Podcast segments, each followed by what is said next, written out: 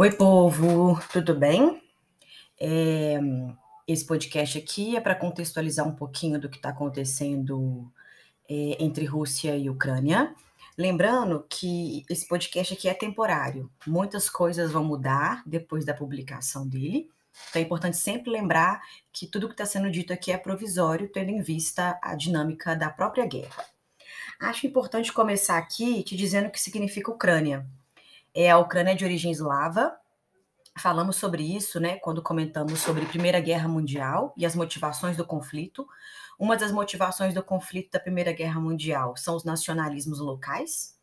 Nacionalismo como conceito surge ali no século XIX, e eu vou retomar ele aqui com vocês, e eu vou utilizar o dicionário de política do Roberto, do Roberto, Roberto não, do Norberto Bobbio, e esse dicionário ele é muito interessante, se acha ele em PDF para baixar, e neles tem acesso a inúmeros conceitos políticos, o próprio nome, né, dicionário de política.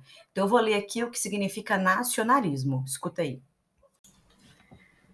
Tá. Nacionalismo, de acordo com Roberto Bobbio, tá no volume 2, né? São dois volumes a obra dele, no volume 2, página 799, 799 e ele fala assim, ó: nacionalismo designa a ideologia nacional, a ideologia de determinado grupo político ou Estado nacional, é, que se sobrepõe a ideologias de partidos ou qualquer outra perspectiva. E aí tem um trecho ainda nessa página que ele relaciona nacionalismo e democracia. Então ele fala que o princípio nacional do nacionalismo e da democracia é que o Estado é soberano, estruturando-se sobre é, sobre aspectos que dão identidade a um povo, portanto, a si próprio, e a partir disso se constrói essa ideia de coletividade e essa ideia de nação. Aí é enorme a, a, a, conceituação que ele faz, porque ele também faz uma conceituação histórica.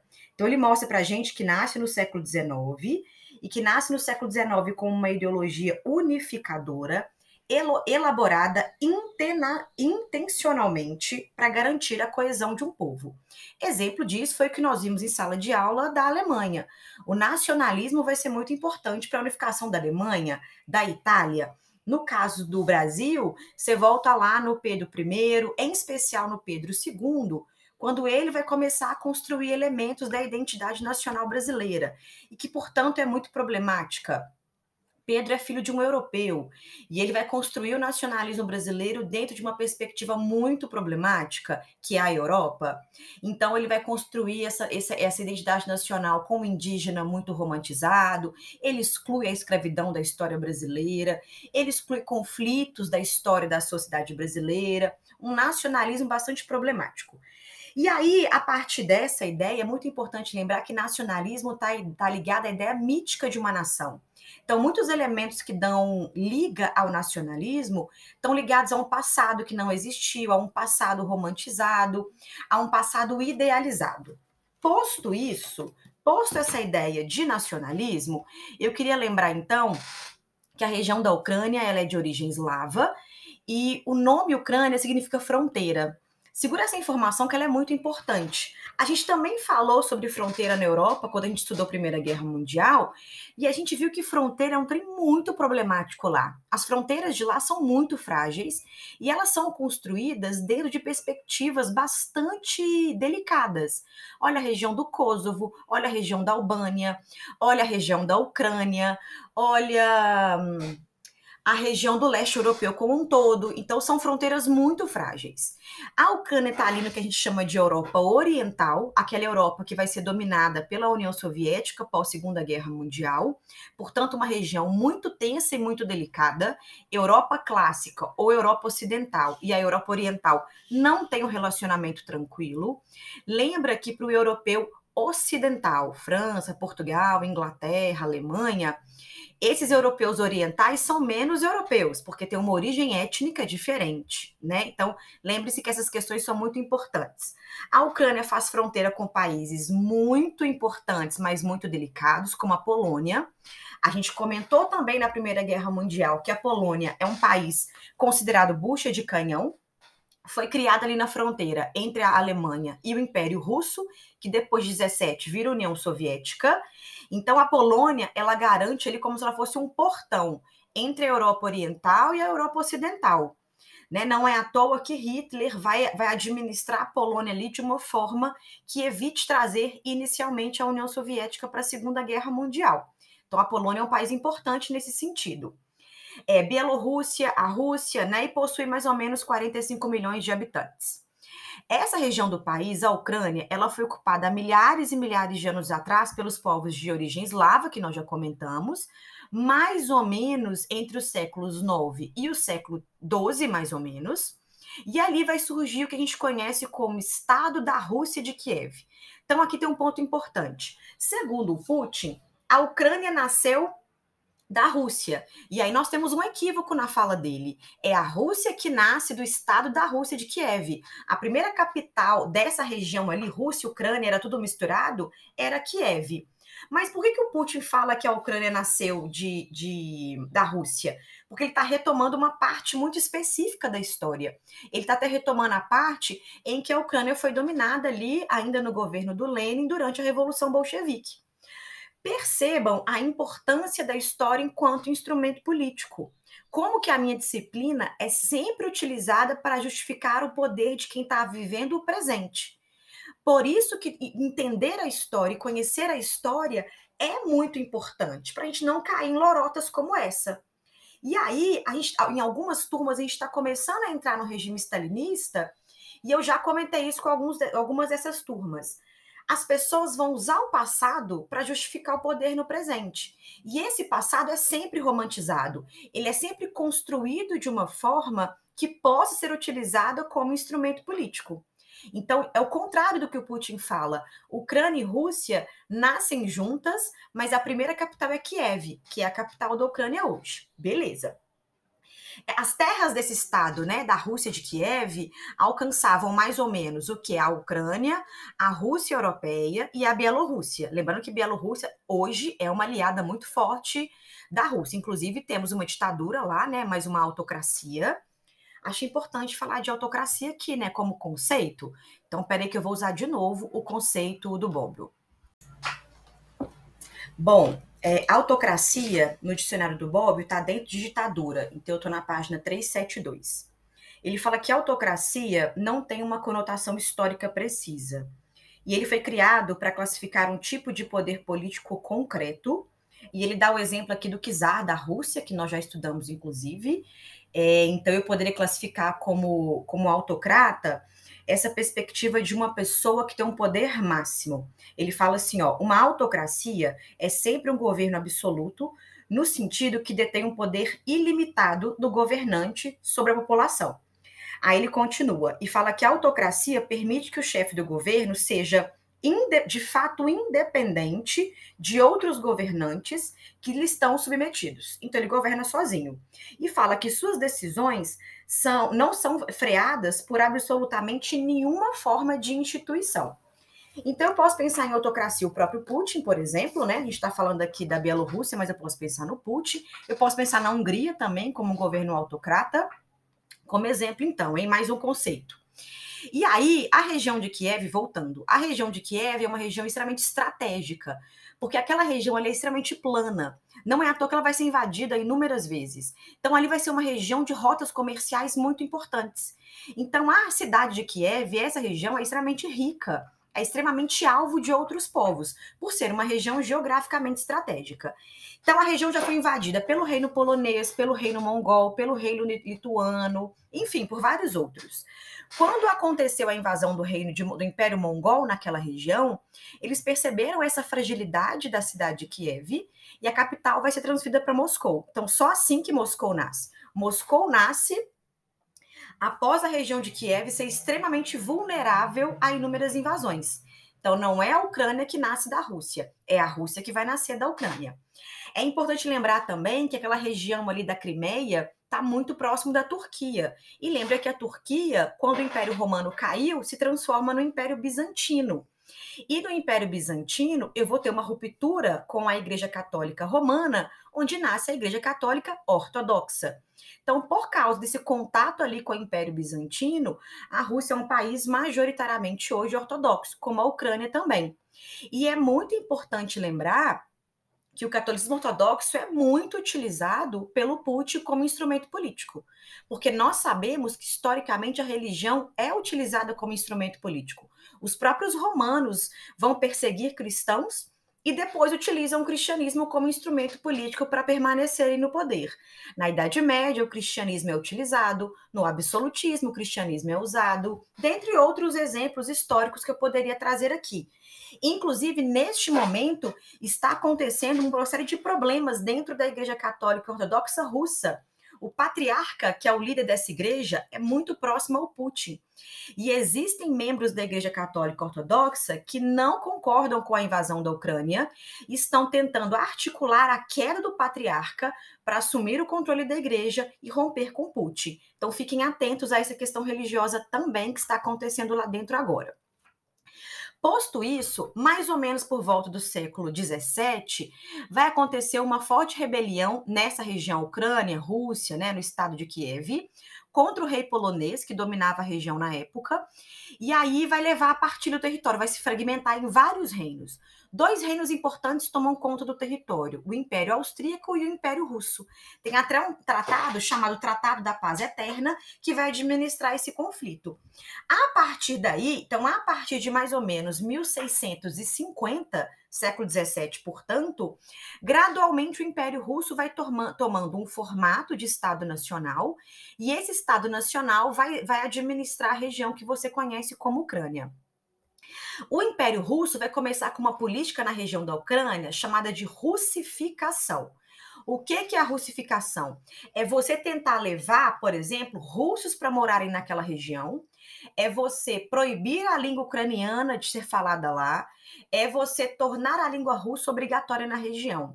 Qual que é a importância dessa postura política? Você levar legitimidade para o domínio territorial. Portugueses fizeram isso com o Brasil durante a colonização. Eles matavam os indígenas, violentavam os povos indígenas, estabeleciam instituições portuguesas, falavam a língua portuguesa com o argumento: uai, só tem português lá, então o território é meu. Essa é a mesma lógica que a Rússia vai usar no processo de russificação. E aí entramos já no conteúdo da terceira série que nós já comentamos, que é a Primeira Guerra Mundial. Quando ela acaba, você vai lembrar, obviamente, que o Império Austro-Húngaro e que o Império Russo vai se dissolver. Império Austro-Húngaro vira Áustria, Hungria, Tchecoslováquia, Iugoslávia. E no caso da Rússia, ela já vira União Soviética, né? Assim, a partir de 22 oficialmente, mas está lá a Revolução Socialista acontecendo. Então é importante lembrar que entre 17 e 20, várias regiões que faziam parte do Império Russo vão aproveitar que a revolução está acontecendo para buscar sua independência. Óbvio, né? Dentro de um processo revolucionário é muito mais fácil de se conseguir. Dentre eles a região da Ucrânia. Então, a Ucrânia, mais ou menos aí, ó, 18, 17, 18, é, se declara independente. Então, vai tentar construir aí essa ideia de Estado Nacional. No entanto, quando os bolcheviques chegam ao poder em outubro de 17, é, as tensões entre Ucrânia, os ucranianos e os russos são restabelecidas, e em 19 o território oficialmente volta para o domínio russo. E aí, portanto, a partir de 22, sendo União Soviética, a gente a, a, Ucrânia vai ser incorporada a esse estado. E aí eu acho acho válido lembrar aqui que no discurso que o Putin fez em 21 de fevereiro agora de 2022, ele afirmou que a Ucrânia deveria se chamar República Vladimir Ilina Lenina da Ucrânia. Então, ele está fazendo aí mais um recorte histórico dentro né, de uma perspectiva bastante tendenciosa, de dizer, gente, mas a Ucrânia existe porque o Lenin conquistou. Como assim, amada? Você não tem a menor condição de ser Estado Nacional. O que nós já vimos que é um equívoco, né? Nós já vimos que essa frase dele está sendo mais uma vez recorrendo à história, recorrendo ao passado para legitimar um discurso do presente. Mas Putin está equivocado. Espero que ele não escute esse podcast. Putin, eu sou uma pessoa legal. E aí, durante os primeiros anos da dominação soviética, né, e o povo ucraniano anexado, a gente vai lembrar que a Ucrânia resiste a, essa anexação, ela tenta é, é, resistir, e um exemplo disso é que vários ucranianos vão participar daquela guerra civil que nós já vimos. Aquela guerra civil entre o Exército Branco e o Exército Vermelho. Exército Branco, qualquer pessoa, Estado, indivíduo, ser vivo, contra os bolcheviques. Então lembra que tinha anarquista, tem ucraniano, tem mencheviques, tem czarista, tem monarquista, tem igreja ortodoxa, tem Alemanha, tem Itália, tem todo mundo. Todo mundo quer derrubar os bolcheviques. Lembre-se que os bolcheviques trazem ao poder uma ideologia vista pela Europa como muito perigosa, como muito problemática. A Europa acabou de sair da Primeira Guerra Mundial e o medo era as ideias socialistas podem chegar aqui e algum país europeu pode querer imitar o que está acontecendo lá. E lembrem-se do cordão sanitário. Já havia um isolamento diplomático da, da União Soviética e agora vai haver uma invasão. Beleza, vários ucranianos, inclusive lembre-se que muitos ucranianos eram anarquistas nesse contexto. Lembra que o anarquismo é uma ideologia que critica essa fase intermediária socialista. Então, lembra que basicamente, pelo materialismo histórico, eu vou ter o capitalismo, tem a revolução, tem o socialismo, que é a fase intermediária para poder transformar esse país e romper com o capitalismo e gradualmente chegar ao comunismo. Para os anarquistas, a fase socialista seria um equívoco, deveria se fazer a revolução do capitalismo diretamente para o comunismo. E houve uma repressão muito forte de anarquistas ucranianos. Então, nessa guerra civil, a Ucrânia já sofre com bastante violência do Estado soviético. Outra coisa importante para se lembrar aqui é que algumas falas a gente já falou dos planos quinquenais do Stalin e eu já falei da coletivização de terras. Lembrem, a coletivização de terras é o primeiro plano quinquenal do regime stalinista que rompe com a NEP. A NEP foi uma política econômica implementada pelo Lenin depois que acabou a Guerra Civil Lenin morreu, Stalin era contrário. Então, a coletivização de terras, no qual o Estado soviético vai implementar, vai organizar as terras que existiam nos Estados soviéticos de duas formas, basicamente: as fazendas estatais e as cooperativas agrícolas.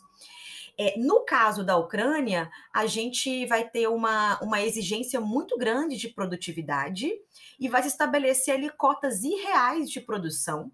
E essas cotas irreais de produção vão transformar a Ucrânia numa sociedade marcada pela fome. Ah, antes de eu entrar nessa parte em específico, queria trazer aqui a indicação de um filme. Depois dessa, dessa, dessa musiquinha, sei lá como é que eu chamo, né? Ela vai sinalizar para você um, um, momento que a gente vai indicar um filme aqui para você assistir. O filme está na Netflix, chama A Sombra de Stalin e vai retratar para a gente o primeiro jornalista europeu que fica sabendo, que escuta rumores de que existia na Ucrânia um processo de violência e de fome muito grande, muito, muito absurdo, e ele resolve ir para lá para registrar. É uma viagem muito arriscada, a fotografia do filme é incrível, apesar de ser um tema muito horrível, mas a fotografia do filme é incrível. E ele vai para lá, e ele vai com, com, câmera fotográfica, com gravador, ele vai registrando tudo, né? Então ele, ele iria levar para a Europa provas concretas do que estava acontecendo ali. No entanto, durante a viagem dele, ele vai ser pego pelo Estado soviético, que vai pegar, obviamente, as câmeras fotográficas, as anotações, o gravador e tudo, mas ele é liberado. Ele é liberado por quê? Porque eu precisava passar uma mensagem de que não há perseguição de jornalistas, de que não há nenhum tipo de violência. E seria a palavra dele contra a palavra do Estado soviético. Ele volta para a Inglaterra, dá uma série de entrevistas e conta para a Europa. Inclusive, na Inglaterra, ele vai conhecer o George Orwell, que é o que vai escrever A Revolução dos Bichos. É, a, a, o senhor Jones, se eu não me engano, na Fazenda, é, usa é uma, uma analogia, né, dentro, dentro desse contexto, assim, tudo que ele escuta desse jornalista vai aparecer ali na Revolução dos Bichos. Lembrando uma coisa importante, é, o Orwell ele sofre uma série de críticas das pessoas ideologicamente socialistas, porque ele escreve um livro criticando o regime stalinista, então socialistas geralmente não gostam do George Orwell. E aí ele vai relatar isso para o mundo. Então, assim, é importante deixar claro aqui que o mundo sabia o que acontecia na Ucrânia, Mas o Stalin, ele exportava um produto muito importante para a Europa, que eram os grãos, inclusive produzidos na Ucrânia. Então, todo mundo fez vista grossa por, por que acontecia lá. E, eles, e os países europeus continuaram a importar os grãos que vinham da Ucrânia, mesmo sabendo que os ucranianos passavam fome. Voltando então aqui para o contexto. É, dentro desse cenário, dentro dessas, dessas cotas irreais de produção, o, a coletivização vai ser implementada. A coletivização sofreu muita resistência dos camponeses, então eu vou usar a força para que ela fosse feita. Então, exército, polícia secreta, prisões arbitrárias, o envio de camponeses que resistiam à coletivização para os gulags. Em algumas turmas já comentei sobre gulags, em outras não, mas vou comentar. E tem também os expurgos. Quando eu comecei em algumas turmas a falar de totalitarismo, já falei dos expurgos, em outras não, mas eu vou chegar. Então, é muito importante lembrar desse processo de violência desse processo de, de implementação de forma violenta da coletivização. E outra coisa importante de ser dita é que também vai acontecer na Ucrânia um processo de russificação. No regime stalinista, vai ter uma migração muito grande de russos para a região, para mais uma vez implementar a língua russa, para mais uma vez proibir o ucraniano de ser falado, para mais uma vez estabelecer a Rússia como majoritariamente presente na região. E nesse caso agora, no regime do Stalin, vale lembrar que eu tenho um incremento horrível, mas tem um incremento ao processo de russificação, que é a perseguição a, intelectuais, professores e jornalistas. Em todo o regime ditatorial, professores, intelectuais, artistas e jornalistas são os primeiros alvos da perseguição. Por quê? Porque são pessoas que problematizam o, o status quo do que está acontecendo. Então, na Ucrânia não vai ser diferente, assim como na União Soviética também não foi. O resultado dessa política de coletivização, dessas cotas irreais de produção, é basicamente o que a gente vai chamar de fome generalizada. Então, milhões e milhões de ucranianos morreram. Renata, quantas milhões de pessoas morreram? Nós não temos ainda um consenso sobre esses dados. Isso é passar pano, né, Renata, para o Stalin? Pelo amor de Deus, né, gente? Nós não estamos no Twitter, não para conseguir like colocando frases polêmicas. Por que, que nós, nós não temos dados ainda concretos sobre isso? Muitos documentos sobre a coletivização de terras e sobre a violência do regime stalinista na Ucrânia não estão completamente disponíveis pela Ucrânia, porque não estão na Ucrânia. E muitos documentos da era stalinista não são liberados para pesquisa. Os dados que nós sabemos são disponibilizados pelo governo ucraniano. E o governo ucraniano não tem acesso total, porque muitos dos documentos ucranianos estão na Rússia. E o governo russo não libera essas fontes históricas. Lembra, sem fonte histórica não tem trabalho de historiador. Eu não posso tirar das fontes da minha cabeça e te dar um dado aqui. Mas os dados variam, as perspectivas variam por um número completamente já absurdo entre 4 e 7 milhões de pessoas que morreram nesse intervalo de tempo, o que já é assustador por si só. Alguns pesquisadores afirmam que o que aconteceu na Ucrânia, que a Ucrânia chama de Holodomor, foi um genocídio. Em uma turma, eu já trabalhei o conceito de genocídio. Na maior parte das turmas, ainda não. Então, não existe consenso sobre ter sido um genocídio ou não o que aconteceu na Ucrânia. Por quê? Porque genocídio é um conceito muito específico. Recomendo fortemente que você digite aí no Google Estatuto de Roma, que é o Estatuto da Lei Internacional do Tribunal de Haia, artigo 6, que lá eu tenho a definição do crime de genocídio. Eu, Renato, estou alinhada com os pesquisadores que definem que o que aconteceu lá não foi um genocídio. Por quê? Porque genocídio é um tipo de postura política de eliminação de um grupo étnico e religioso. Mas na lei, no artigo 6 fala também de um grupo nacional. Então, é nessa, nessa palavra grupo nacional que os pesquisadores definem que houve um genocídio. Mas não há consenso. Recomendo fortemente também que você acesse, é, digita no Google Museu Holodomor Ucrânia, que você vai acessar o site e lá tem uma série de informações sobre isso. Dando continuidade a, a, ao que está acontecendo e dando essa contextualização histórica, durante a Segunda Guerra Mundial, 39 a 45, a gente tem vários movimentos de independência na Ucrânia. Qual foi a oportunidade política que apareceu? A invasão nazista.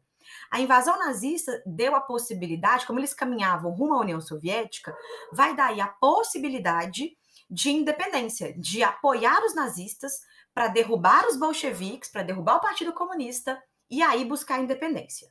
Os nazistas foram apoiados pelo, pelos ultranacionalistas ucranianos. Não vamos generalizar. Essa frase que eu vou falar aqui está errada. Os ucranianos apoiaram os nazistas. Não. Os ultranacionalistas ucranianos apoiaram nazistas. Porém, quando os nazistas chegaram, gente, lembra que nazismo é sinônimo de implementação de uma política de genocídio. Quando os nazistas chegaram na Ucrânia, muitos judeus de outras nacionalidades tinham fugido para a Ucrânia, fugindo da morte implementada pelos nazistas. O que é que isso quer dizer? Isso quer dizer que quando os nazistas chegaram lá e as perseguições e a violência contra os judeus foi estabelecida, parte dos ucranianos vão achar isso o fim do mundo e não vão apoiar a invasão nazista. Então, não generaliza os ucranianos, mas sim tivemos ucranianos que apoiaram os nazistas e tivemos ucranianos que apoiaram, inclusive, o genocídio de judeus lá. É, tem um grupo de neonazistas ucranianos que, inclusive, é, o nome desse grupo é o nome de uma liderança ucraniana que apoiou a invasão nazista e ajudou os nazistas na perseguição a judeus em seu território, mas não generalize, isso é muito importante de ser finalizado. Para a gente finalizar essa primeira parte aqui, lembrem-se que os, os nazistas perdem, então a Ucrânia permanece sob controle da União Soviética. Lembra que durante ainda o regime soviético, mas já em decadência, tem o acidente de Chernobyl, em 1986. O acidente tem uma série de fatores, dentre eles os dois mais importantes: falha dos operadores, erro dos operadores e falhas do próprio reator. Lembra que num primeiro momento não se deixou divulgar essas informações. Quando ela vaza, os, jornais europeus publicam, e a partir disso vai ser considerado um dos maiores desastres nucleares da história da humanidade.